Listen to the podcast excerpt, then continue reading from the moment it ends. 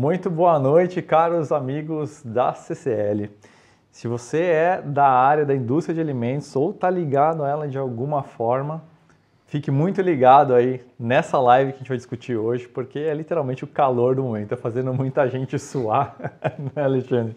Que são justamente essas novas regras para rotulagem de alimentos que vão entrar em vigor agora, dia 9 de outubro, daqui a dois meses. Vão impactar aí principalmente três pontos das embalagens, né, aquela introdução daquele informativo nutricional frontal. A gente tem alterações muito relevantes na, também na tabela ali atrás de informações nutricionais. Os famosos claims, né, as alegações nutricionais também vão sofrer alterações. Então tem bastante assunto para a gente conversar hoje, né, Alexandre? Alexandre Novak, que é o diretor de assuntos regulatórios científicos da ABIA, Associação Brasileira da Indústria de Alimentos. Muito obrigado pela sua presença aqui. A gente que agradece. Boa noite a todos e todos. É um prazer enorme estar aqui. Muito feliz com o convite e com a oportunidade de estar falando para um público que é um público que está sofrendo na pele, né? É, é, a, a, gente trabalhou muito tempo durante com, com relação ao desenvolvimento desse conteúdo, mas agora, né, chegando próximo aí de ver a materialização disso, é, o pessoal aqui, a turma da embalagem, o pessoal que vai realmente ter que trabalhar aí para encaixar tanta informação nova dentro dessa, desse espaço tão sagrado que é o espaço da rotulagem e dos produtos. Da embalagem. Pessoal, aqui a gente fica sempre fazendo convite para vocês, estão nos acompanhando, né? Vocês vão ver que a gente vai discutir aqui vários desses assuntos né, em detalhes, uh, mas você também pode participar, né? Se você tem alguma questão que você quer fazer, seja por curiosidade, por você estar tá atuando especificamente nessa área, fique à vontade, seja pelo Instagram ou pelo YouTube. A gente sempre recomenda, na verdade, para acompanhar as lives pelo YouTube, porque a proporção do vídeo fica melhor ali, mas também fique à vontade para acompanhar pelo Instagram. Mas faça as suas perguntas, que no fim dessa live aqui a gente vai é, trazer aqui para o Alexandre responder. E aliás, falando em redes sociais, se você está seguindo a gente aí pelo Instagram, arroba CCL Brasil, você vai ver que ali no nosso perfil tem um linkzinho, um Linktree, é, logo ali no perfil, logo ali na parte de baixo. Quando você clicar ali, você vai acessar uma série de links que tem acesso a vários conteúdos exclusivos que não estão aí no nosso canal de YouTube. É, e sem dúvida são conteúdos que podem trazer insights muito importantes aí é, para sua empresa. Então a gente apresenta diversos tipos de soluções, de tecnologias não só da CCL Design, mas de todas as marcas do grupo da CCL. Então tem muita coisa interessante aí que pode ser muito útil para a sua empresa. Então, nesse pequeno link, esse Linktree que está presente ali no nosso perfil de Instagram, vocês vão encontrar aí esses conteúdos que vocês estão vendo aí no cantinho da tela. Então fica a dica que tem muita coisa legal mesmo, muita coisa diferenciada. É, mas vamos lá, vamos entrar então nesse assunto desses novos rótulos, Alexandre. Antes da gente falar sobre a questão dos prazos, que acho que é dizer, a régua principal que vai pegar muita gente aí no contrapé, eu queria que a gente falasse um pouquinho, queria que você trouxesse para a gente uma breve linha do tempo de como que se chegou nesse formato final que foi aprovado pela Anvisa. Ou seja, quando que nasceu essa discussão, por quais motivos, como que isso foi amadurecendo, que referências que foram usadas, até a gente chegar nesse momento em que realmente chegou na aprovação final e aí a introdução desses prazos normativos? A história é longa, mas eu vou, eu, eu vou tentar ser é, breve. A rotulagem nutricional ela é um sistema. A gente eh, não pode pensar na rotulagem nutricional de forma fragmentada. Primeiro movimento lá no início da década de 80 foram as tabelas. Na sequência, é, seja por um desenvolvimento tecnológico ou por demanda do próprio consumidor, vieram as alegações, que a gente chama de é, informação nutricional complementar, e aí, a partir do final do, dos anos 90, começo dos anos 2000, começam a aparecer ah, os primeiros modelos de rotulagem nutricional frontal ou rotulagem nutricional suplementar, como alguém, algumas pessoas é, chamam, focada nos nutrientes de importância para a saúde pública. Vários modelos foram testados, iniciou os primeiros exercícios na Europa, depois isso migra ali para a Ásia, a Ásia já começa a trabalhar com, com sistemas monocromáticos e quando chega aqui na América Latina, chega numa, com uma forte influência é, de um de um modelo da Organização Pan-Americana de Saúde, que é um modelo de alerta monocromático com base em quatro macronutrientes mínimo, né? alguns países têm mais, né? que é gordura saturada, gordura trans, açúcar e sódio. Certo. No Brasil, é, se decidiu discutir isso e rever todas essas questões é, por volta daí de 2014, 15, 16, quando a Anvisa, através do serviço de atendimento ao consumidor deles, de pesquisas, eles identificaram que o consumidor brasileiro já não estava se relacionando bem com o modelo atual. Tá. Então, cinco pontos foram identificados naquele momento: dificuldade de encontrar tabela, dificuldade de padronização, dificuldade de encontrar a informação, dificuldade de comparar categorias. Então, a partir disto, a Anvisa então propõe é, uma revisão desses critérios e aplica uma ferramenta, que é a ferramenta de análise de impacto regulatório, uma ferramenta foi o primeiro, a primeira vez que se usou isso no Brasil e se mostrou de uma enorme eficiência. É, foram seis anos de é, debates, seis anos de apresentação de se apresenta o problema, se apresenta a oportunidade, se apresentam as soluções, se discute as soluções, se encontra um caminho, e aí, então, em outubro de 2020, se, se materializou a RDC 429, Instrução Normativa 75. Então, é um processo bastante maduro, né? independente de se é o que o setor produtivo defendeu, se é a que a sociedade civil ou a universidade, seja lá quem defendeu, é um processo aberto, é um processo transparente, é um processo maduro, todo ele documentado e que não se encerra aqui agora. Né? É, a uhum. gente está num, num momento que é um momento bastante importante, mas ele, ele, ele será avaliado lá na frente. Né? Então, esse processo ele tem uma etapa que ela, ela começa dois anos depois da implementação, que é a de avaliação do resultado regulatório. Então, identificamos os problemas, fizemos a proposta de solução, implementa-se essa solução e vai fazer uma medida lá na frente para ver se isso é, resolveu mesmo, se foram atingidos os objetivos. Então, é uma história longa, de muita participação. Acho que foi a, consulta pública de maior é, impacto na área de alimentos, foram 83 mil contribuições Caramba. que a Anvisa recebeu, foram 23 mil participações de entidades. Né? Então, é, pode-se dizer que é a rotulagem nutricional do Brasil.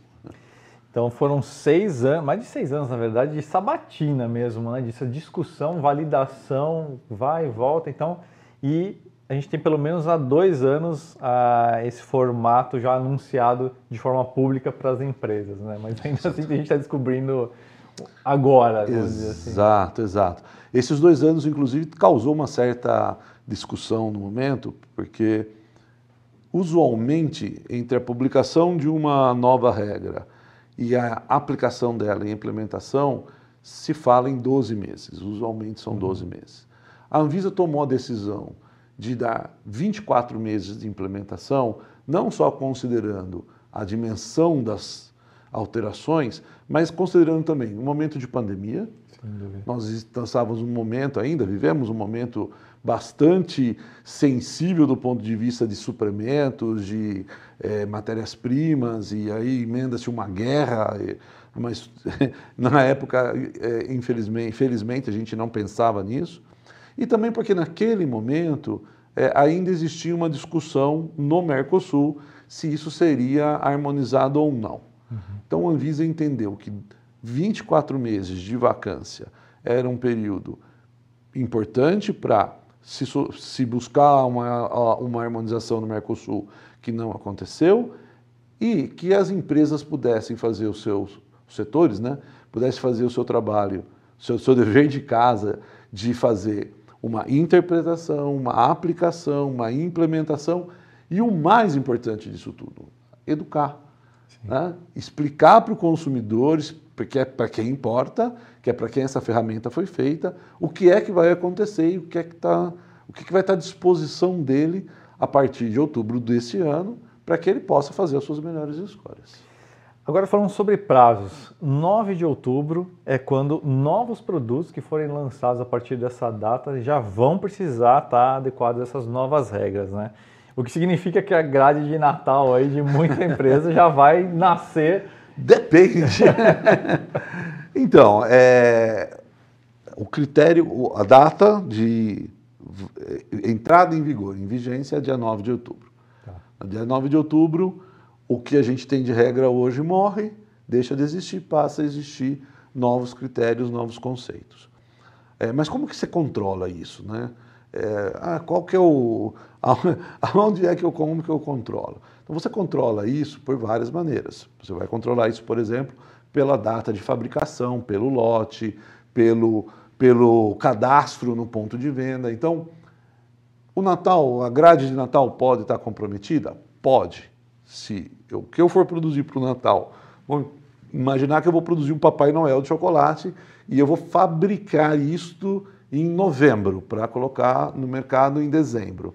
Em novembro, a regra é a nova. Ah, mas eu, eu, eu, tenho, eu, eu vendo muito Papai Noel de chocolate, eu começo a fabricar em agosto. Então, hoje você vai fabricar com a regra antiga. Sim. Então, essas questões, elas são questões importantes também de entender, porque principalmente nesse início aí, os primeiros seis, oito meses, vai haver todo tipo de produto no mercado. Você vai ter produto velho com a embalagem velha, produto velho com embalagem nova, com, com informação nova, produto novo com informação antiga e produto novo com informação nova. Sim. Tudo isso em função do, da, da data, que é o corte, mais esse critério de você considerar a data de fabricação e a possibilidade de você vender aquele produto até o final do shelf life dele. Agora, daqui para frente, de 9 de outubro para frente, ainda existe um outro cronograma, né, Alexandre? Então, de 9 de outubro para frente, você tem um período de um ano para tudo aquilo que está no mercado hoje se adaptar. Tá. Então vamos imaginar que eu tenho, estou vendendo ali, eu, eu, sou um fabricante de sorvete, eu tenho um picolé de limão e com uma embalagem verde. Uhum. Fazem 20 anos que eu faço isso. A partir do dia 9 de outubro de 2022, eu tenho 12 meses para arrumar minha casa. Se esse mesmo fabricante resolve lançar em outubro ou em novembro um sabor novo lá de maracujá com morango, já hum. tem que nascer. Sabor com... novo, roupa nova. Roupa nova. Então não existia o produto. Já agora nova. em 2022. Já agora em 2022. Aí o caso do limão que o cara já tinha. Ah, o limão estava lá, o limão tava, já estava fazendo parte da festa o limão segue, ele tem uhum. mais 12 meses para trocar a roupa tá. dele. Né? E aí ele, trocando dentro deste período, ele tem também a prerrogativa de poder ser vendido, comercializado, tudo aquilo que é produzido durante esse período até o final da data de validade dele. Entendi. Aí, dois, 10 de outubro de 23, ninguém mais tem. Todo mundo, todo mundo de roupa nova. Entendi. Aí, aí é que. Então tem empresas que estão correndo agora. Na verdade, o certo seria já todo mundo já está correndo atrás disso, desde já algum tempo já, né? É, a gente tem uma. A, a Abre, durante o período da, da discussão, né, da, da, da avaliação de, da análise de, de impacto regulatório, a Abre fez um estudo muito bacana. E eles fizeram, um, de uma forma muito didática, né, um, um cronograma de quanto tempo leva entre a, o desenvolvimento de uma nova arte e você receber o material na sua fábrica. Na sua fábrica. Uhum. E que esse tempo, quando foi feito o estudo, ele era de mais ou menos quatro meses e, e quatro meses e meio, alguma coisa assim. Mas que num momento de estresse isso podia chegar a oito meses, ao Nossa. dobro. Então, se a gente pensar que pode dar uma, um desespero no mercado em outubro do ano que vem, oito meses para trás, em fevereiro, a gente já está meio maluco. Sim. Né? Então, é, a gente tem insistido muito nisso. É, é, Programe-se, planeje. Né? O, parque, o parque industrial ele é um parque de alta tecnologia, mas ele é ele tem o seu limitante, Sim. né? Não, e fora que vai ter uma saturação de demanda porque ela vai chegar na indústria toda de uma vez só, né? É, isso, isso, é um, isso é um ponto de atenção que a gente vem insistindo. Não só. É, Desculpa, quatro meses já tem condições ideais de temperatura e pressão. Exatamente. Né? Esse estudo que foi feito é condições ideais de estudo de, de, de pressão e temperatura. Tudo acontecendo bonitinho. Não tendo pandemia, não tendo guerra, não, não tendo, tendo eleição, todo mundo querendo não tendo Copa do Mundo. Porque, é. vamos pensar, né? uma empresa como a CCL não atende só o, o mercado de alimentos. Então, Sim. atende todo o mercado. Então, todas essas questões a gente tem insistido muito. Né? Uhum. Né? A Anvisa fez um trabalho bastante importante é, de estar tá é, entregando, as, é, sanando as dúvidas, entregando as soluções para algumas, alguns problemas que foram feitos. Nós, dentro da BIA, antes de, já antes mesmo da, da publicação da 429, da 75, a gente já estava trabalhando na confecção de manuais, na confecção de treinamentos. Nós fizemos treinamentos otimizados, é, não só para a área regulatória, mas, por exemplo, também para o B2B e para serviços de alimentação, porque esses têm uma dinâmica diferente, esses não levam a, a tabela. E fizemos um treinamento é, direcionado para agências de design, porque a quantidade de novos conceitos e critérios uhum. que essas, esses documentos trouxeram é, são coisas inovadoras e muito grande. Então, a gente também precisa aprender, a gente buscou compartilhar o máximo, o mais rápido possível e de uma forma mais ampla esses conceitos para evitar retrabalho, para todo mundo estar tá fazendo, falando é, o mesmo idioma, vamos dizer assim. Então, foi todo um trabalho é, que está sendo feito no sentido de que a gente não tem um engarrafamento lá na frente, um, um momento de tensão. Sim.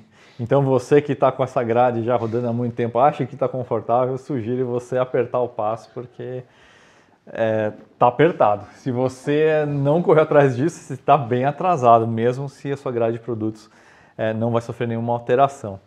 Vamos então agora entrar na parte mais prática, né? Vamos dar uma olhada então Nessa, vou começar pela parte da tabela de informações nutricionais, que eu acho que é a, é a mais a relevante, porque ela vai alterar. A gente, evidentemente, a gente tem uma alteração muito de conceito, de design, mas eu queria começar, Alexandre, que você analisasse aí uh, qual que são as informações novas que a gente tem aí e o que, que mudou nessa tabela que realmente vai alterar a relação do consumidor, como ele consome essa tabela, o que vai facilitar para a vida dele. É, é, a, a, a, o, primeiro, o grande motivador dessa discussão toda foi o consumidor. O consumidor dizia assim: olha, eu tenho dificuldade.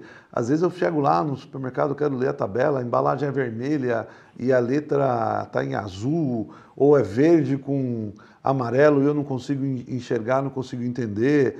É, hoje existe uma liberdade, não existe um padrão. Com as novas regras, o primeiro grande impacto e a primeira grande inovação, e que vai beneficiar barbaramente o consumidor, é que todas as tabelas serão fundo branco, letras, símbolos, linhas e traços em preto. Então, Lembra muito o estilo do Nutrition Facts. segue né? a linha, né? A gente, eu brinquei com algumas agências aí, não adianta vocês falarem que não dá, que não pode, porque é assim nos Estados Unidos há muitos anos, Exato. é assim na Europa há alguns anos. Então, soluções tecnológicas, elas existem, obviamente a questão de ter o branco no seu portfólio de cores, ali no, no, na quantidade de cores que você tem na sua embalagem, alguns não, mas essa aqui é a primeira grande novidade que a gente vai olhar. Fundo branco e letra preta, é, símbolo preto, linha e traço preto. Atenção aqui, porque se a minha embalagem é uma embalagem transparente, transparente não é branco, uhum. tem que ser branco. Ah, é prata, não é branco fundo tem que ser branco. branco tá? Então, essa é a primeira grande novidade. A segunda grande novidade que a gente tem aqui é que as tabelas elas estão padronizadas. A, a Anvisa disponibilizou cinco modelos, seis modelos de tabela. Né? Você encontra isso no link no site da Anvisa. Existe um link onde você pode abaixar, fazer o download da malha construtiva da tabela. É uma ferramenta que a Anvisa usou, que é a mesma ferramenta que a Casa da Moeda usa para fazer a bandeira, para fazer selo, para fazer a cédula. Então, é, ela tem, ela tem toda essa estrutura, você consegue é, fazer esse download, não precisa criar. Esse padrão, Ah, é um que já tem um padrão. padrão de layout, já tem um padrão de layout ali, é um enorme atalho pessoal de É, design. um grande, é né? um grande, e aí, é, para os associados, empresas associadas da BIA, que às vezes não conseguem, o, o- site lá da Anvisa é um pouco tumultuado, a gente tem o link lá no nosso site também. Então, você consegue baixar esse modelo. Então, são seis modelos. Tem os modelos que são os modelos como esse, esse aqui a gente chama de modelo raiz, né? o primeiro deles. É o modelo vertical, mas você tem o vertical quebrado, você tem o horizontal, o horizontal quebrado. Todas as informações vão estar aí. Como é que eu faço para decidir qual é o modelo que eu vou aplicar na minha embalagem? Que isso também é uma novidade. Eu não decido. Quem decide é a Anvisa. Vamos dizer assim. Quem vai decidir é a regra, é a, a RDC. Porque você tem que partir primeiro do primeiro modelo, que é esse modelo que está aqui, o primeiro, que é o tradicional, você vai aplicar na sua, na sua embalagem. Se não for possível, em função de todas as outras regras que tem, que tem que ser um painel único, tem que estar próximo da, da, da lista de ingredientes, aí você pode usar ferramentas, que são ferramentas que estão disponíveis também, estão na, na, na RDC, para você ir fazendo ajuste. Então, por exemplo, a primeira ferramenta é a tabela compactada. Aqui, então, a tabela é, padrão, ela vai ter uma relação de pontos de 10 pontos para a informação nutricional, 8 pontos para todas as outras e 6 pontos para é, os, os espaços, você consegue fazer uma compactação ficando para uma relação 8, 6 e 6. Tem regras de abreviação também. Tem regra né? para tudo. A letra é o Arial ou é o Vectia. Se você faz, ah, se você, se, o seu- se a sua embalagem é elegível, né, não, não coube a, a tabela Pradão, você vai testar o, o formato compactado, você pode mudar para Arial Nero ou Vectia Nero, mas só nessa situação. né? É, as- é, a questão da mudança também do critério de centímetros para pontos é em função do uso dessa ferramenta da malha construtiva. E aqui também tem uma, uma informação importante, porque o ponto ele vai estar de acordo com o software que você utiliza.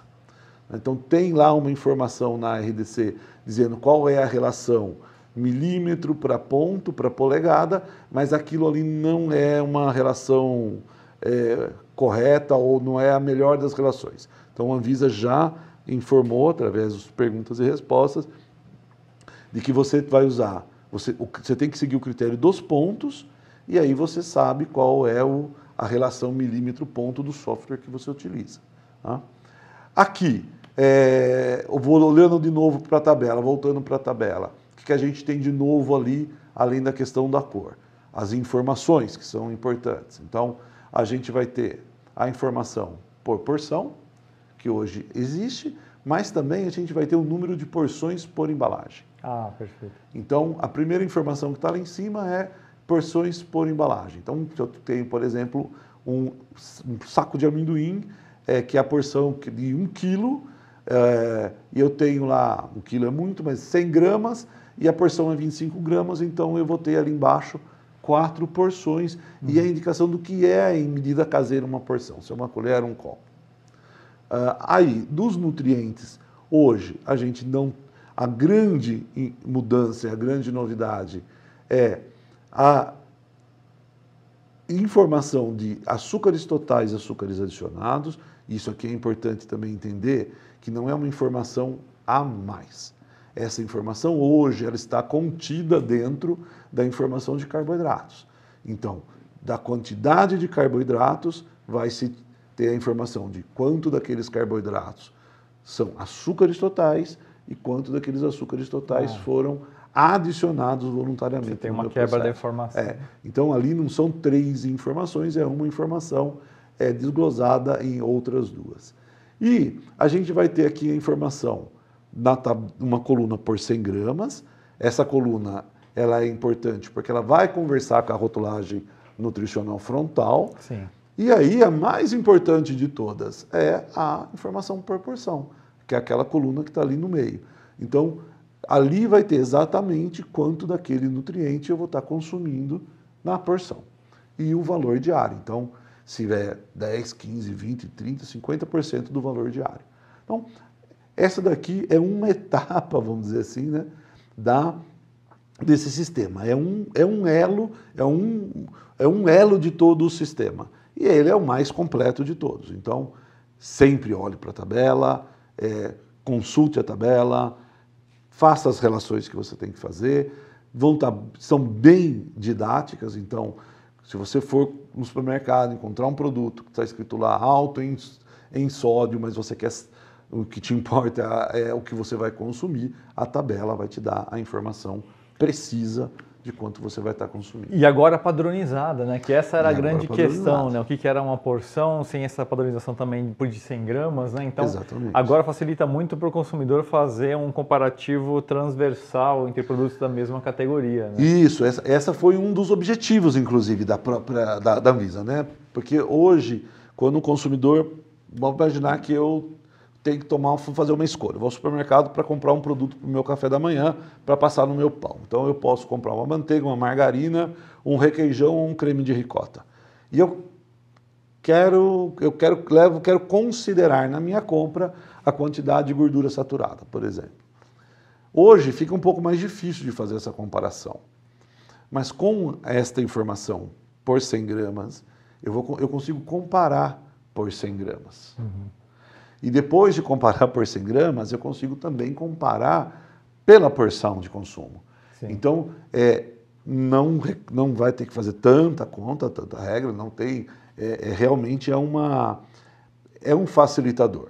O cuidado que tem que se tomar neste momento é que não necessariamente a porção de consumo é 100 gramas. Uhum. Né? Então, se você vai fazer uma opção, por exemplo, entre um biscoito de água e sal ou é, uma barra de cereais, a, a, barra de cereais, a porção de consumo é 25 gramas, a porção do biscoito são 6 biscoitos. Então, uhum.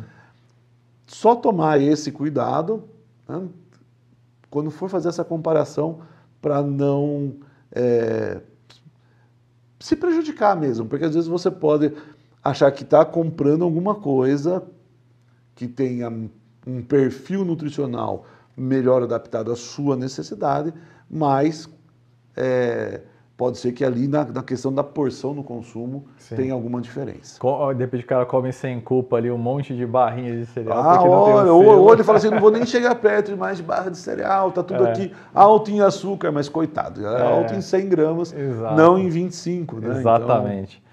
E agora vamos entrar nessa questão da rotulagem nutricional frontal, Uh, que conversa diretamente com essa coluna que a gente está vendo aí dessa, dessa tabela de 100 isso. gramas, que é isso aí que apareceu agora aí na, na tela, né? E, ô, Alexandre, eu queria que você comentasse uma coisa, que é o seguinte, eu, eu lembro se foi no Chile ou se foi na Argentina, foi a primeira vez que eu tive contato com esse tipo de informação presente na parte da frente da embalagem, né?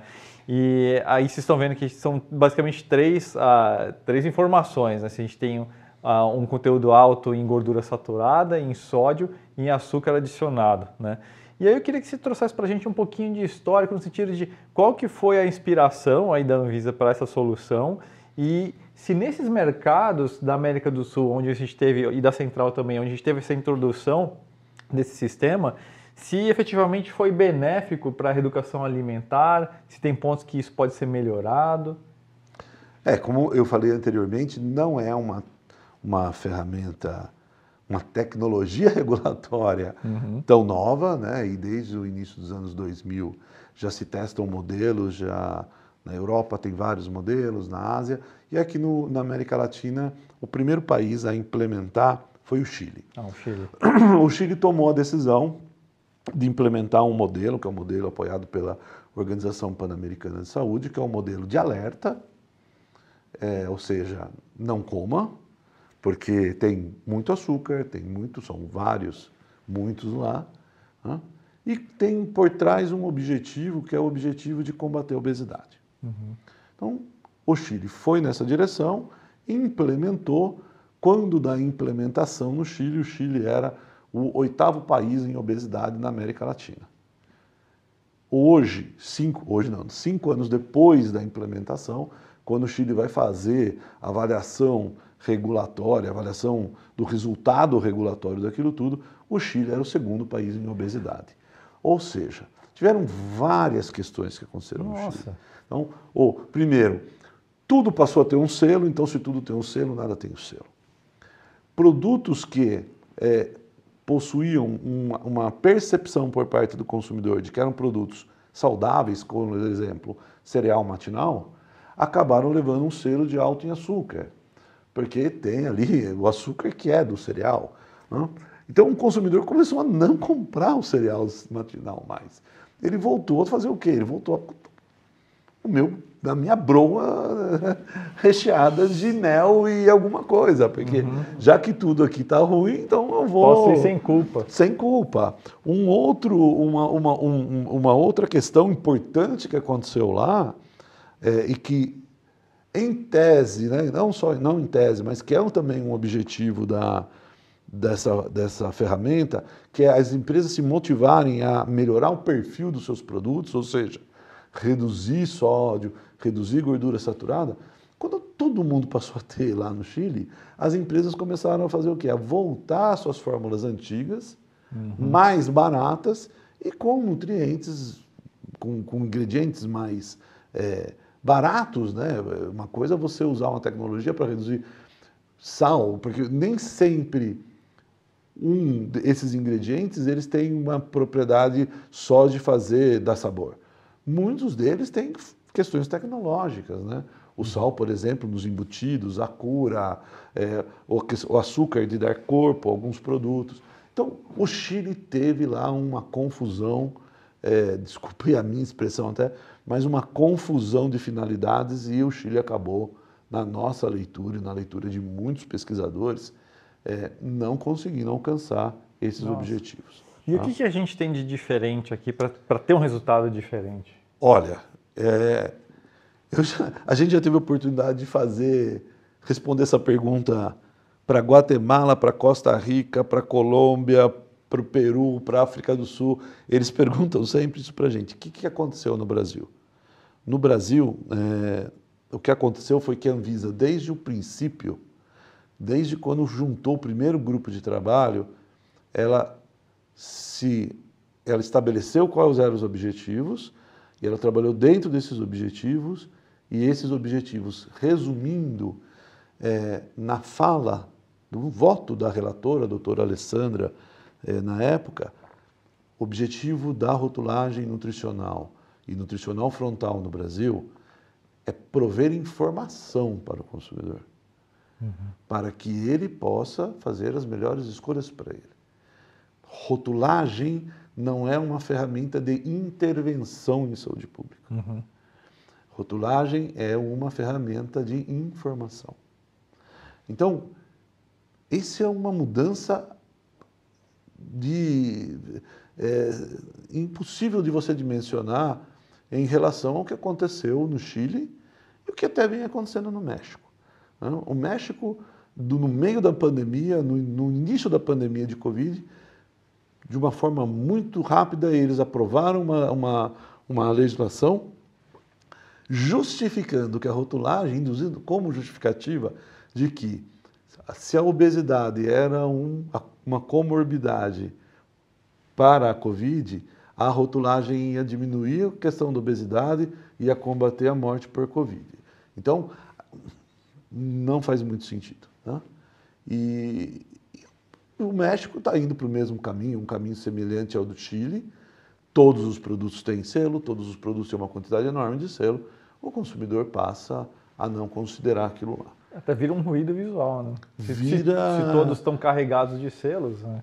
É, vira alguma coisa que ela se perde, né? Na, na, na, ali ela, ela, ela, ela deixa de ter é, o, a força que a gente espera que a rotulagem nutricional nacional frontal venha ter no Brasil, né? A força de eu vou bater o olho ali, a gente vinha conversando um pouco antes, né? Vai chegar uma hora que vai bater o olho, o branco sabe que aquilo ali é tabela nutricional. Uhum. Então, com o tempo, não tem, não vai ter dúvidas, né? E quando tiver um selo, é, sabe que aquilo ali é uma informação e não uma imposição ou não alerta, não algo que diga mantenha a distância. Isso é Agora, é placa de trânsito. Trazendo de volta aí esses, esses, essas ligações frontais, quais que são essa, essas regras de formatação aí? Que opções que tem? Como que funciona aí? Bom, primeiro assim, né, a filtragem nutricional frontal, não todo, nem todos os produtos vão ter. Os produtos que é, atenderem né, ou estiverem é, acima do critério do, do, do, do, do critério para alto em, eles são elegíveis. Então, um produto ele pode ter ser elegível a um, dois ou três nutrientes: sódio, açúcar adicionado ou gordura saturada. Se o produto é elegível a um selo, ele vai levar junto com ele a lupinha alto em.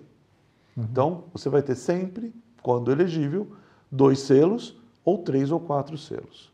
Esses selos eles vão ter que estar no painel frontal, na metade superior do painel frontal. Sempre. Então, essa também é uma regra. Né? Ah, eu, é painel frontal? É, eu posso colocar aqui no, lado esquerdo, é, no lado direito acima, no meio? Não. Passa uma linha do Equador no seu painel principal, painel frontal, naquela região você tem liberdade de colocar o uhum. selo. Aí você vai colocar ele ali. Se são dois, se são três, ou se, se são dois selos, três ou quatro selos. E também existe um critério, que é uma ferramenta, que é taxa de ocupação, que é um critério aonde você utiliza.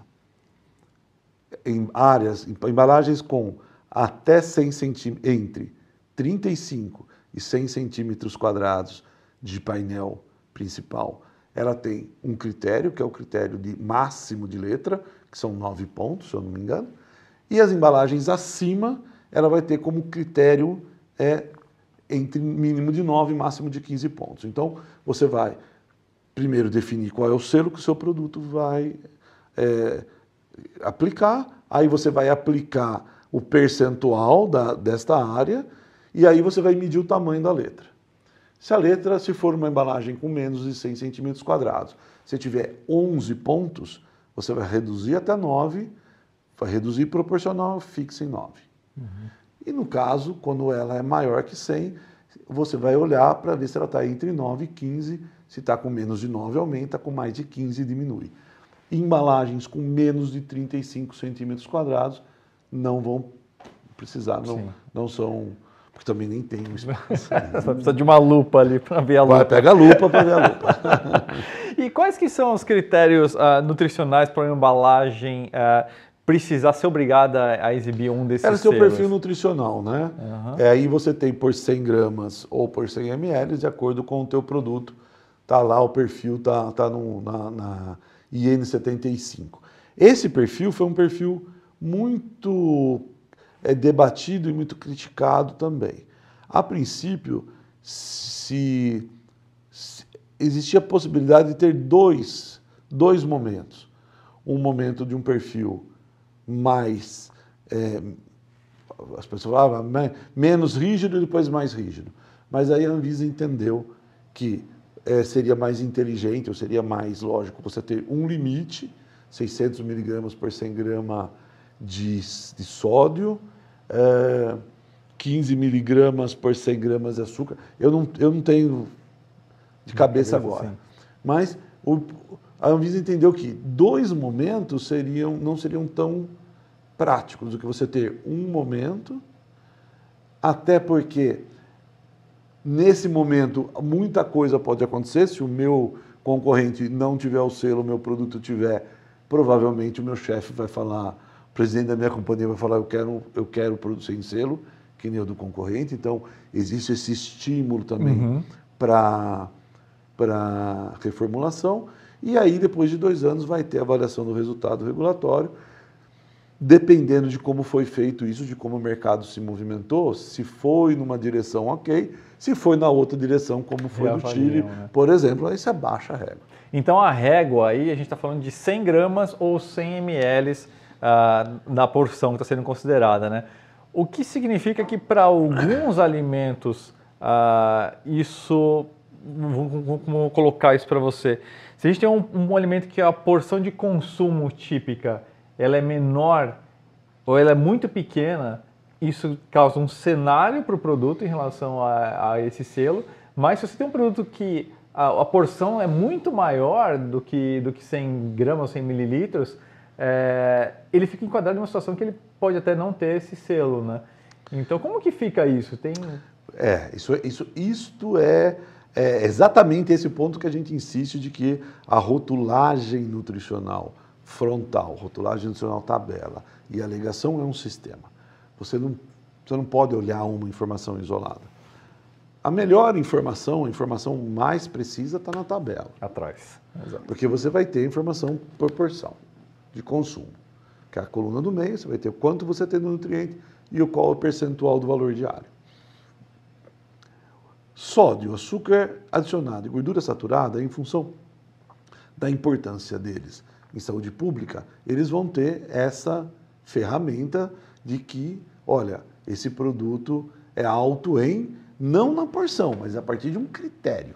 Sim, critério de 100 Que é um critério horizontal para todos os produtos. Uhum. Então, aí a gente vai ter extremos, como você bem colocou, Juliano, a gente vai ter extremos que são produtos que têm uma porção de consumo pequena, 25 gramas, a gente falou a barra da de cereal. Sim. Então, a barra de cereal, quando você for estar trabalhando na rotulagem, você vai estar trabalhando com 100 gramas. Quatro barrinhas. Quatro barrinhas. É. Então, a informação que vai estar lá, eventualmente que tenha alto em algum nutriente, vai considerar quatro barrinhas. Vão, vai ser em relação a quatro barras de cereais. Agora, por outro lado, se a gente tem um refrigerante, um, um pacote, um pacote de biscoito, é. né? 200 gramas, ele vai estar por 100 gramas. A porção são seis biscoitos, das 30 gramas. Sim. Então, aí já tem uma, uma outra. Sim, 100 gramas seria metade do pacote. Metade do pacote. A importância de você olhar e comprovar. Sim. Agora, você pode ter, por exemplo, a questão dos, das bebidas. A maioria das bebidas, a porção de consumo é 200 ml. E aí, quando você vai ter a rotulagem, você vai ter a rotulagem por 100 ml. Sim. Então, 200 ml é um copo americano. Né? Então, ele vai, se ele for alto em 100 ml, em 200 ml, ele vai ter o dobro.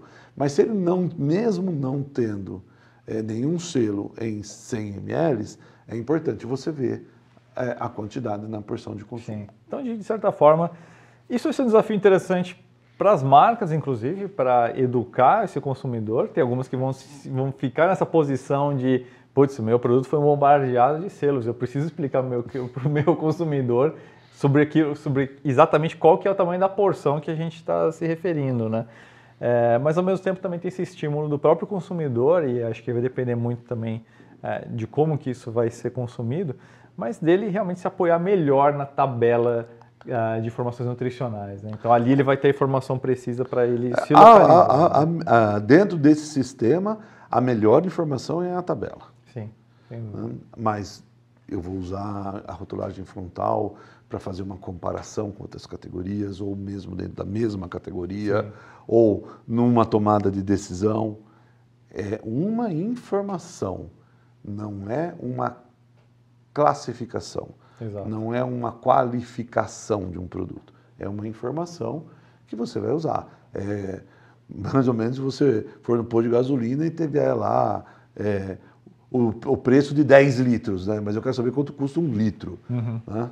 Então é, é por aí. A gente tem uma pergunta de duas perguntas, na verdade, de, de duas uh, seguidoras. Nossa, aliás, uh, sempre reforçando o convite, você pode participar dessa live com suas perguntas aí que a gente vai trazendo para cá para o Alexandre responder. Então, vou fazer até um break aqui nas nossas perguntas, nossa guia, para trazer essas dúvidas aqui dessas seguidoras. Então, começar com essa pergunta da Karine Risse. Uh, ela pergunta: no caso do suco de uva, existem os açúcares que são próprios da fruta. Né? Nesse caso, será obrigatório adicionar o selo de alto em açúcar adicionado? Não, nesse caso não. Um suco de uva, suco de uva integral, ele não vai ter, ele não vai precisar ter o, o selo de alto em açúcar. É. Ele tá, ele tem as regras lá das, do, das, dos produtos que são isentos e até tem uma, uma, uma inovação é, tecnológica, né? a Anvisa criou a proibição. Tem alguns produtos que serão proibidos de ter a rotulagem nutricional frontal. Uhum. Então, no caso do suco, ele não vai precisar. Agora, Se eu adiciono fibra nesse suco, uhum. aí eu tenho que considerar. Ou um néctar, alguma coisa é, assim. O, é néctar, o, integral, o, néctar, né? o néctar de fruta é o suco de fruta reconstituído. Uhum. Mas vamos, vamos pensar, eu tenho suco, suco de uva integral. integral, uva. Mas eu quero adicionar fibra no meu produto, porque o meu consumidor gosta, que ele acha que tem que ter um pouquinho mais de fibra. Ele deixa de ser um suco integral. Uhum. Ele passa a ser um suco integral com fibra. Nesse caso, vai ter que, aí você vai precisar fazer a rotulagem. Sim. O suco integral só, não. Se eu usar esse suco na composição de um produto, esse açúcar que veio soma lá como é, açúcar adicionado. Mas aí no caso da pergunta da Karine sobre o açúcar adicionado, mas inclusive a tabela agora ele faz essa quebra, ele né? Faz do, essa do quebra. açúcar que ele contém e o açúcar que é adicionado. Açúcar, né? açúcar é adicionado e açúcar é total. Sim, então acho perfeito. A gente tem agora uma pergunta da Francine Ber, Bertolini ou Bertol, Bertolini, isso. Bortolini, desculpem.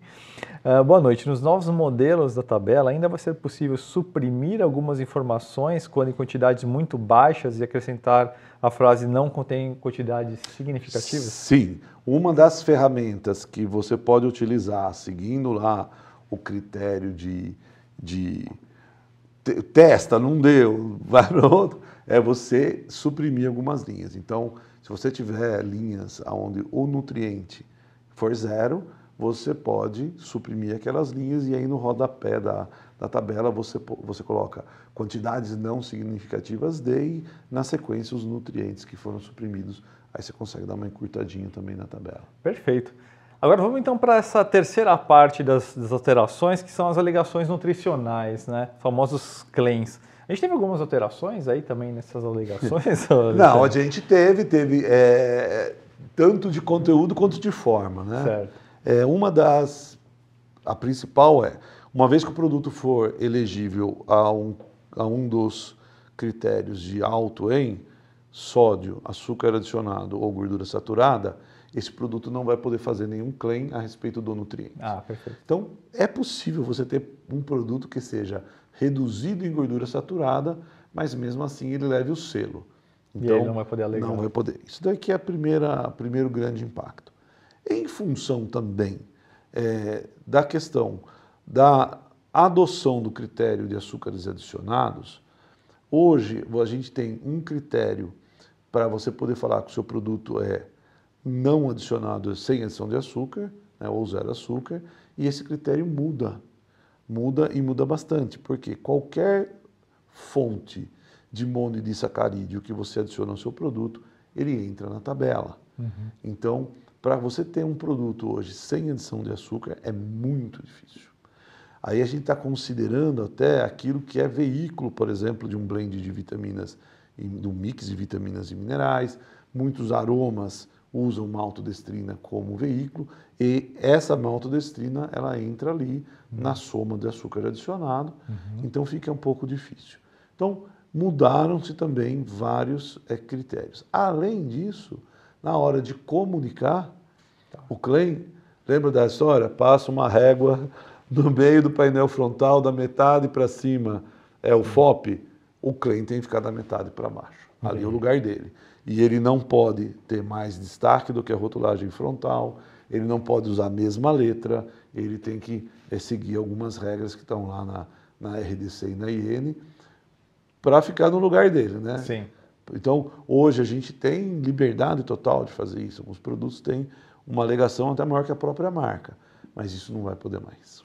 Isso vai ser um desafio grande para os designers, né? Fazer encaixar tudo isso aí com a comunicação de marca que Sim, né? Porque algumas, algumas, alguns recursos se utilizam hoje. Os claims né? hoje fazem parte do conceito da é, arte, muitas é, vezes. É, né? Alguns recursos gráficos se utilizam hoje, por exemplo, uma bandeja de iogurte que você pode colocar a tabela, né? É, ao longo, ou mesmo a lista de ingredientes, esses recursos eles deixam de existir. Né?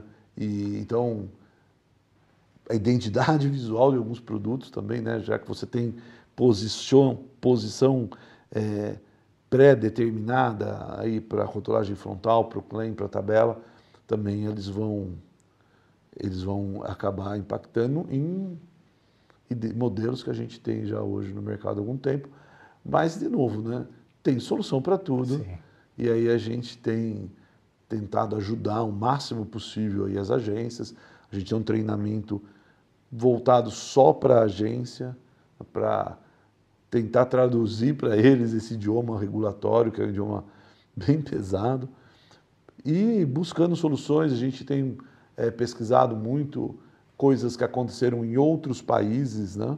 não só Chile e México, mas outros países que tiveram, já passaram por essa fase e que a gente viu que aconteceu coisas lá é, que não funcionaram. Né?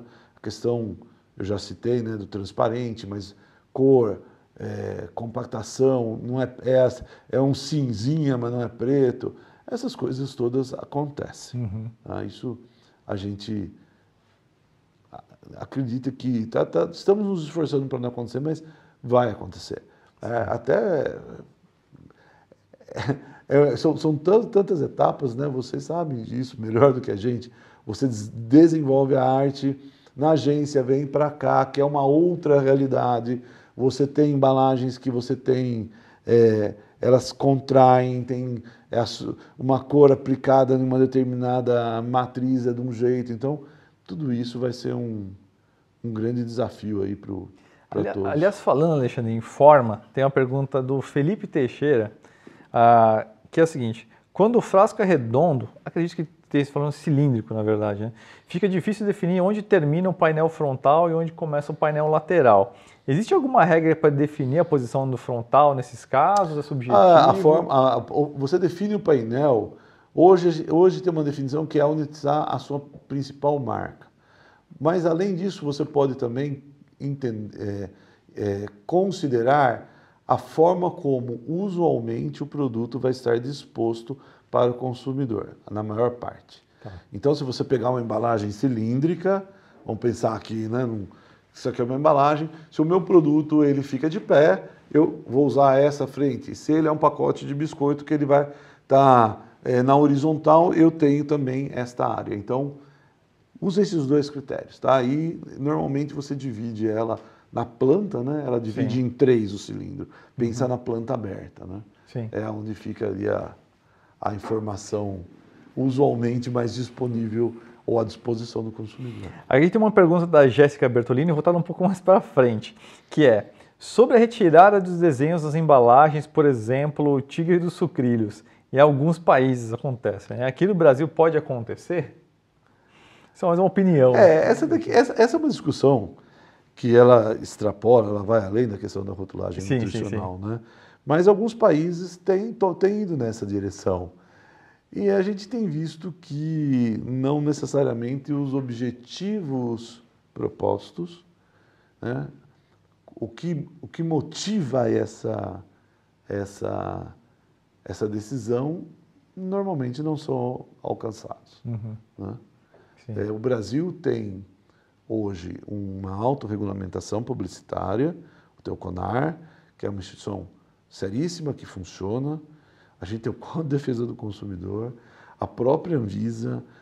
Tem, então, existe uma série já hoje de já. ferramentas e de mecanismos para coibir esse tipo de exagero e a gente, as próprias empresas têm os seus, os seus pledges internos, elas têm os seus a, as suas ética, né? políticas. Né? Então, é, a, gente, a gente costuma defender a educação. Né?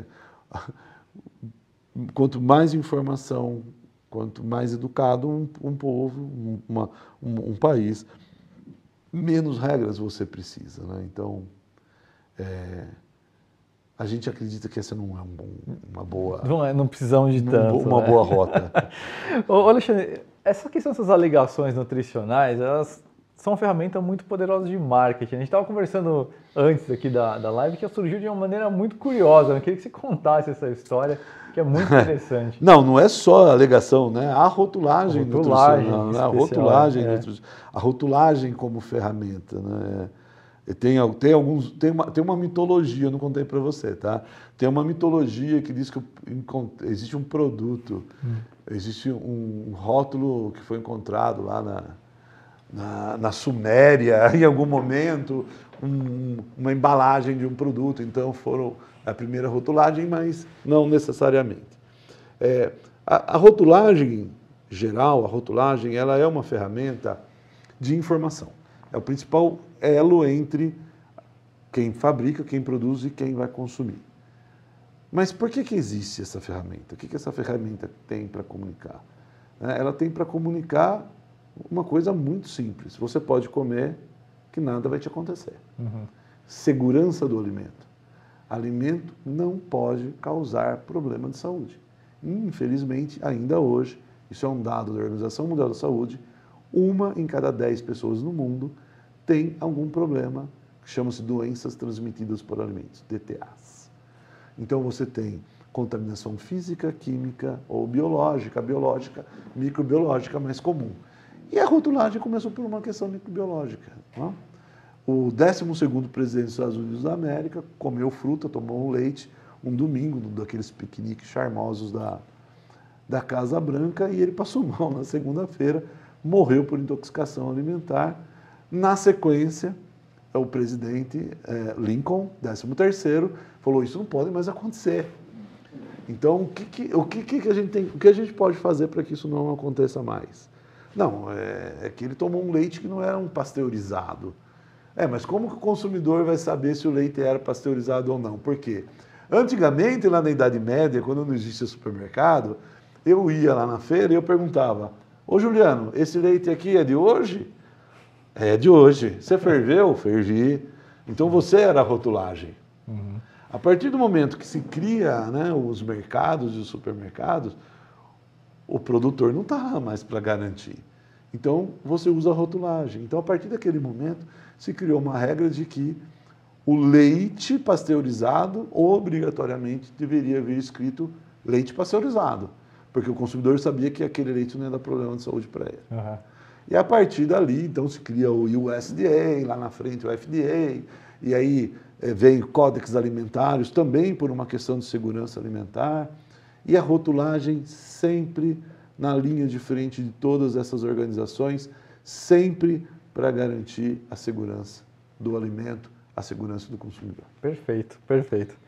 Agora, nessa perna final aqui da nossa live, eu queria que a gente conversasse um pouquinho sobre essa questão da repercussão na indústria e a questão de validação, né, e como que vai ser daqui para frente.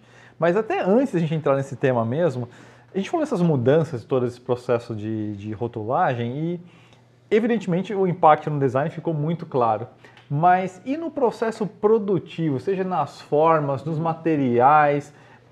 Existem casos onde a embalagem vai precisar ter alterações nesses quesitos para conseguir se adaptar a, a, esses novos critérios de rotulagem, em termos de materiais, ou de formas, ou de processos que não utilizavam antes? Olha, é, durante a consulta pública, nós, na BIA, nós, na durante a consulta pública, o setor de alimentos no Brasil se organizou como rede rotulagem. Foram 21 entidades que se organizaram numa única voz. Uhum. Então, a rede rotulagem, naquele momento, é, nós fizemos uma aplicação dos modelos que estavam sendo propostos e dos critérios em torno de 2.000, 2.700 embalagens. Então, os nossos associados nos enviaram as embalagens. Então, naquele momento, a gente tinha uma, uma fotografia de praticamente tudo que tinha de embalagem no Brasil, das menores às maiores, dos todos os modelos, cilíndricos, quadrados, retangulares. Então, naquele momento, aquele exercício nos mostrou é, que, primeiro, a gente precisaria de um critério de ocupação, que a Anvisa acabou adotando, mas que não teriam é, dificuldades de aplicação. Uhum. Tem algumas situações que são peculiares, que são que foram criadas, né, é, é, ferramentas para isso, por exemplo, uma caixa multipack com produtos de vários sabores, bombom, sorvete ou bala, você vai ter ferramentas para isso. Um impacto que a gente vai ter, e a gente já sabe disso, infelizmente né, a gente vai entrar já né, no processo de, de implementação sem uma solução para isso, são as tabelas bilíngues. Hoje a gente tem é, o critério harmonizado no Mercosul, então você tem uma única tabela que você pode ter ela tanto em português quanto em espanhol. Não vamos poder ter isto. Da mesma maneira como é proibido o uso de qualquer outro tipo de modelo de rotulagem nutricional frontal. Uhum. Então, a gente vai ter esse impacto. É, porque tem os mercados, como você falou, do Chile e os outros sistemas. Usam né? outros. É. Pode etiqueta? Pode. Só que a etiqueta tem que seguir também o critério de posição. Então, isso que eu ia te perguntar em relação... Ah, mas eu estava vendo, tem... se você chegasse... É. Chegou o fim, eu falei, não, não, não, não falamos de etiqueta, peraí. Tem, nessa corrida contra o tempo, eu oh. tenho certeza que tem muita... Olha, vamos usar umas etiquetas aqui como ferramenta transitória. Tem, tem, Do que você tem visto, Alexandre? Então, a etiqueta... desafios que vão aparecer para A etiqueta, pessoas. ao mesmo tempo que ela é permitida, ela é solução, ela, ela tem que acompanhar a regra. Então... Hoje, como que a gente faz? E aí, um alerta para a turma que importa produto aí. Produto importado está no, tá no mesmo balaio, tá? Uhum. Como a gente fala aqui para o interior, pau que bate em Chico, bate em Francisco, tá? E bate em Francis também. Então, não, não tem isso. Só que hoje, vamos pegar esse exemplo de um produto importado. Eu tenho a possibilidade de fazer uma etiqueta e colo. Não tem mais isso, não vai ter mais isso. A, a tabela vai estar no lugar da tabela, a rotulagem frontal no lugar da rotulagem frontal. Então, alguns exercícios que a gente fez lá, você pode chegar até, até cinco etiquetas. Fica caro. Fica caro. Fica complexo e aumenta o risco. Uhum. Então, pode ter etiqueta? Pode, né? mas é, vai ter que seguir esses critérios. Fundo branco, letra preta, né? tudo isso. É, a gente não vê nenhuma dificuldade técnica, não, como não, não tivemos ainda essa, essa informação, de embalagens que a gente tem hoje no Brasil e que elas não. Ó, fiz o percurso todo, a árvore decisória inteirinha e não consegui colocar. Se isso acontecer, se isso acontecer, é, a própria RDC prevê a possibilidade de você usar outras ferramentas, um QR Code, um link, alguma coisa assim. Mas Sim. a gente acredita que é, isto ah, não, não, deve ser é um, um, problema, não. Não deve ser uma situação que vai aparecer no mercado. Um dos pontos de atenção da Anvisa é que, como existe o critério de tamanho mínimo de, de área para a tabela ou para a rotulagem frontal, ela pretende monitorar o movimento das categorias. Então, se alguma categoria, por exemplo, a barra de cereal, a barra de cereal migrar para um tamanho menor que 35 para fugir, aí eles vão. Esse é um ponto de atenção. A Anvisa tende a fazer um ajuste nesse critério. Sim. Então, isso são, são situações que já foram apontadas, já foram identificadas e que vão estar sendo monitoradas ao, ao longo do tempo. Perfeito. Inclusive a gente tem aí, a gente pode colocar na tela, a projeção de como que fica uma embalagem dentro desses critérios. Foi um 3D bem interessante, aliás. Bem bonito, uma embalagem bem desafiadora, né? Sim. Porque aí ela tá, a gente pode ver os critérios macros estão todos atendidos aí de mais ou menos, né? Porque, por exemplo, ali os números, né? Hum. Eles não estão atendendo, um zero depois da vírgula tal, mas não Sim. vamos olhar, vamos, vamos, vamos é, olhar para a tabela é, no geral. Ela está com fundo Sim. branco, é, letra preta, símbolos pretos, e é uma embalagem que sofreu uma deformação. Né? Então aqui é um desafio Já realmente. Tem os desafios de aplicação. É, de né? aplicação. Sim. Né? É, numa possível fiscalização, é, aqui é, o, o, fabricante vai. É bom ter uma arte num PDF guardado em algum lugar é, se tiver algum tipo de problema, porque é uma medida aí bem difícil de fazer a, a olho nu, né? Sim. Pela deformidade, mas aqui, assim, é, aparentemente ela está ali, ela está cumprindo com todos os critérios. E é uma pergunta que eu queria fazer, que acho que alguns uh, têm em mente, que é, ok, mas o que, que acontece comigo se eu não conseguir me adaptar a tempo? Que tipo de punição, seja no lado do distribuidor, enfim, pensando no pior cenário, acho que todo empreendedor tem que pensar nesse, nesse cenário ruim, né? Como que vai funcionar isso? É, isso assim, pela regra, é uma infração sanitária, né? Mas o que a Anvisa tem feito aí nos últimos anos e nas últimas é, inovações tecnológicas regulatórias, né? ela tem feito um primeiro movimento de notificação. Então, tá. pergunta, né? por, o seu produto assim por quê? Né? Você, isso tá, não está correto, não implementou por quê? Então, isso, isso foi feito no passado, não, não existe uma nada que diga que vai ser assim, mas se a gente olhar para trás, existe um primeiro movimento de notificação e na sequência aí de, de infração mesmo, né? de, de multa. Sim. Agora, no começo dessa live, Alexandre, você comentou sobre esse processo da Anvisa avaliar né, ao longo de dois anos aí como que como que se vai ser aí os resultados colhidos aí desse novo processo? É. Como que vai ser esse... Tem uma ideia de como que vai ser funcionar esse processo de avaliação, de apuração? Uma ideia a gente tem. É, a análise de impacto regulatório, ela é obrigada, ela é obrigatória hoje no Brasil, desde outubro do ano passado, tirando o legislativo, todo o executivo, todo o serviço público, toda vez que vai fazer uma mudança ele tem que fazer, é, é, utilizar essa metodologia.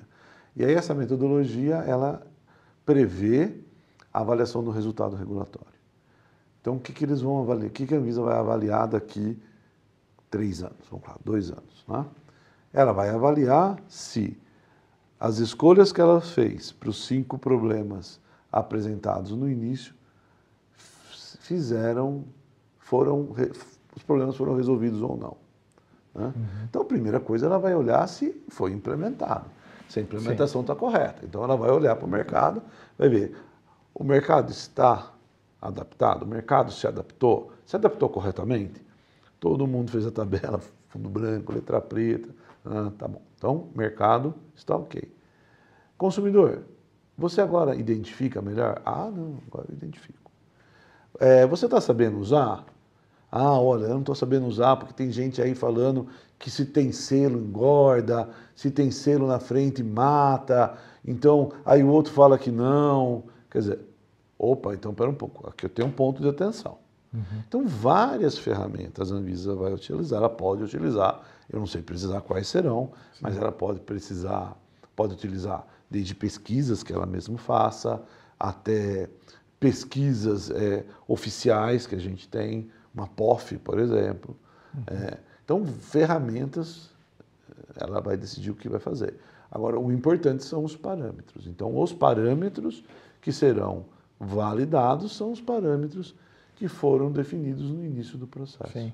E com certeza eles vão precisar de muita cautela e critério na avaliação disso, justamente porque qualquer alteração novamente gera um impacto em cascata e engargala, vamos dizer assim, toda a cadeia produtiva de novo, né? No, Se tiver qualquer alteração. No dia da DICOL, né, no dia lá na, em outubro de 2020, o João Dornelas, que é o presidente executivo da BIA, ele fez a defesa do, do, do modelo que a rede de rotulagem defendia e, ao final, ele fez um pronunciamento do, da, da, da, da fala dele, ele disse, independente das escolhas que a Anvisa tomar, a partir de amanhã, esta rotulagem é a rotulagem do Brasil.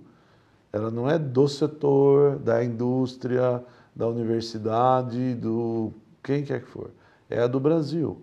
E com, em sendo a do Brasil, nós temos que trabalhar em prol dela, para que ela vá, que ela atinja os objetivos. Se eventualmente algum objetivo não for alcançado, que não seja em função da implementação, que não seja em função da educação, que não seja em função da correta informação para o consumidor. Sim, perfeito. É, é, esse é o nosso compromisso, esse é o compromisso do setor da, da, da indústria de alimentos no Brasil. A gente tem mais uma pergunta, agora do Jason Hansi. Uh, Hansi, as novas regras se estendem aos alcoólicos, como os vinhos, por exemplo? É, é, as bebidas alcoólicas, a tabela nutricional ela é opcional e a rotulagem frontal é proibida. Certo, perfeito. Tem mais uma pergunta do Hector Franzolin. Uh, Alexandre, boa noite. Bebidas alcoólicas mistas que possuem alto teor de açúcar também devem entrar nessa regra? Então, bebida alcoólica mista não é bebida alcoólica, né? Então ela está uhum. dentro da regra. Entendi. E está mudando agora o decreto de bebidas, viu? Vai mudar tudo isso daí, vai acabar com esses, essas definições todas. Dando um spoiler aqui. mais, mais emoções a é. gente. É. atentem-se, atentem-se. Alexandre, a gente falou de um conjunto muito grande aí de, de regras e parâmetros né, nesse, nessa nova rotulagem. A BIA oferece aí algum tipo de curso de orientação para os gestores, para os deiners, para os engenheiros? Para educar aí uma empresa, um grupo? Para toda a população, é entrar lá no www.olhonalupa.com.br. É um site aberto, é um site que ele é um, uma, uma ação de várias entidades é, lideradas aí pela Bia. E foi um site que foi construído com o seguinte briefing. Se minha mãe me perguntar o que é gordura trans, como que eu explico para ela? Perfeito. Então, assim, não precisa mais explicar, manda o link para sua mãe. Então, é um site muito, muito, muito didático. Ele tem toda a informação ali de forma objetiva, fácil, os modelos, tudo.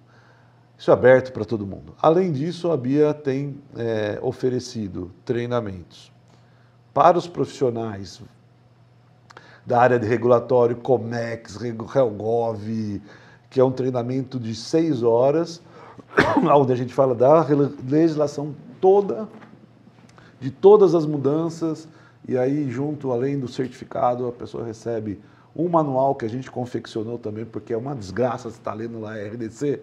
Quando você está lá no artigo 57, ele fala de acordo com o artigo 1 Tem uma remissão. Você volta, já não lembra o outro, então a gente resolveu Sim. isso tudo.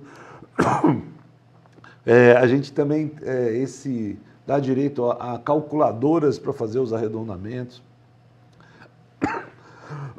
A gente tem um, um treinamento que ele é dirigido ao, ao B2B, Sim. em serviços de alimentação. Sim, por favor. Porque são são regras diferentes, mais simples, mas são regras específicas. E aí você tem as situações que você pode ter um produto que é B2B, B2C, como é que fica isso? A gente tem um treinamento otimizado para agência de design. Esse aqui é muito legal, a gente está aprendendo muito também, porque traduzir tudo isso, ponto, o que, que a Anvisa quer dizer com traço, espaço, aonde é isso, então, todo muito didático, com muita ilustração também. E agora para o mês de setembro, na primeira quinzena de setembro, a gente tem uma data definida ainda, a gente vai lançar o quarto módulo desse treinamento, que é o treinamento para os atendimentos ao consumidor. Perfeito. Foi uma solicitação dos nossos associados que fizesse próximo à vigência, porque daí também já já fica com a, com a informação ali na ponta da na linha. ponta da linha e outras coisas que virão, que, ah, que eu não posso dar os spoilers agora, mas a gente não pretende parar de trabalhar. Sim. A gente pretende realmente fazer com que o Brasil se torne um benchmark no mundo da implementação dessa ferramenta. Perfeito. Deixa eu ver se mais um. Não temos mais perguntas. Alexandre, queria agradecer muito a sua presença aqui na live conosco da CCL. Foi muito educativo, trouxe muita informação para a gente. Com certeza para o público que nos acompanha da indústria de alimentos também foi muito útil. Então, queria agradecer pela sua presença e pelo seu tempo conosco. Nós que agradecemos aí, em nome da Bia, dos nossos associados todos, a gente agradece demais a oportunidade e que a gente falou. É um compromisso que nós assumimos, é um compromisso que nós estamos levando a cabo se fiquem à vontade aí, fiquem à disposição para entrar em contato com a gente, para se precisar de mais ajuda. Esse é o nosso grande, talvez a nossa maior, nosso maior trabalho esse ano, o maior, maior objetivo desse ano. E não vai parar por aí não, a gente Sim. se vê mais. Maravilha. Muito obrigado, claro, a vocês que nos acompanham em mais uma live aqui na CCL. Então, novamente fica o nosso abraço aqui E não esqueça de nos acompanhar também, seja no canal de YouTube, nas nossas redes sociais. Estamos aí sempre trazendo conteúdos muito interessantes e relevantes para vocês do universo da indústria da embalagem. Muito obrigado, gente. Um abraço.